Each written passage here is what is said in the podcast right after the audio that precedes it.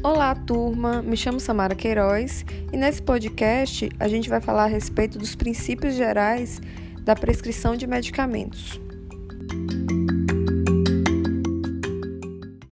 Antes de vocês começarem a prescrever medicamentos para seus pacientes, vocês precisam entender como é que o transporte desse fármaco se dá dentro do organismo.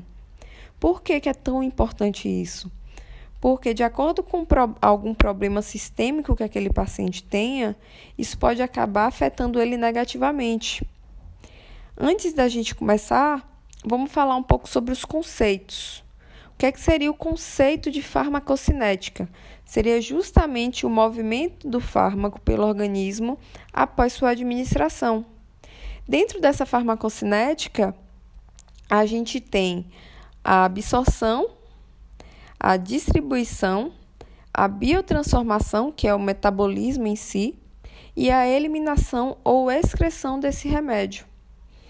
É, com relação à absorção, ela consiste na transferência do fármaco desde o local de aplicação ou administração daquele fármaco até a corrente, até a corrente circulatória. E com relação a essa absorção, é, temos uma forte influência da forma farmacêutica que é empregada. Então, se você administra um, um medicamento via oral, um comprimido, uma andrágia, a absorção ela vai ser muito mais lenta do que uma administração endovenosa.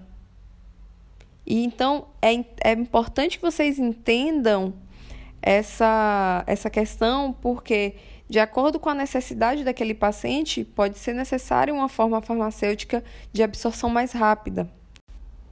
Já com relação à distribuição, então após o fármaco penetrar na circulação sanguínea, seja por via direta, no caso da intravenosa, ou indireta, ele vai se distribuir até diferentes tecidos do organismo. E aí, em cada tecido desse, vai exercer suas ações farmacológicas. Com relação à biotransformação, qual é a função? Após os medicamentos serem absorvidos, distribuídos aos locais que eles vão agir, eles são biotransformados, ou seja, são metabolizados. Essa biotransformação é um conjunto de reações enzimáticas que vão transformar o fármaco num composto diferente daquele que ele que é o original, que foi o que foi administrado. Essa biotransformação ocorre para que ele possa ser eliminado. Normalmente, é, a metabolização ela é hepática. Também, mais uma vez, por isso a importância de, da, do entendimento desse assunto. Se o medicamento que vocês prescrevem é metabolizado no fígado e o paciente tem um comprometimento hepático, vai ter pode acabar tendo um risco de intoxicação, já que não vai ser possível a biotransformação para que o medicamento seja eliminado, ele vai ficar dentro do organismo mais tempo do que o necessário. E o que é, que é a eliminação? A eliminação, depois de todo esse processo, o fármaco já foi transformado em, outra, em outro composto, ele vai ser eliminado para o meio externo. Geralmente isso ocorre através dos rins, pulmões, bile, fezes, pelo suor, pelas lágrimas, pela saliva e pelo leite materno. Mas o mais comum é pelos rins mesmo.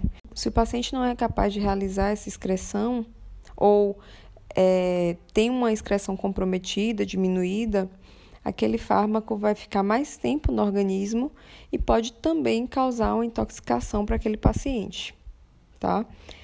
Além disso, é importante que a gente conceitue também a farmacodinâmica. Essa farmacodinâmica é o ramo da ciência que estuda os mecanismos de ação dos fármacos e seus efeitos nos organismos.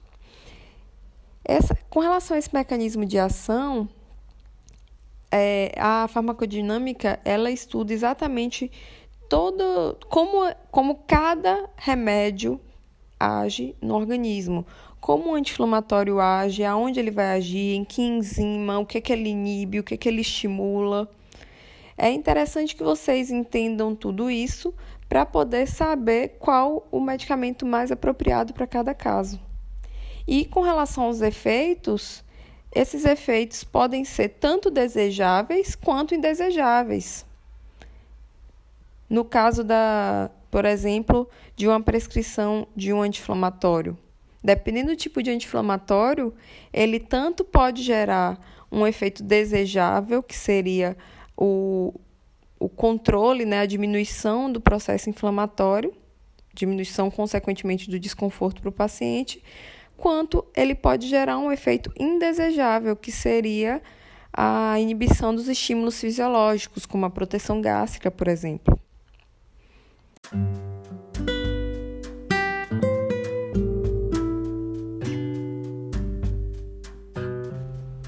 Chegou a hora de vocês se aprofundarem no assunto.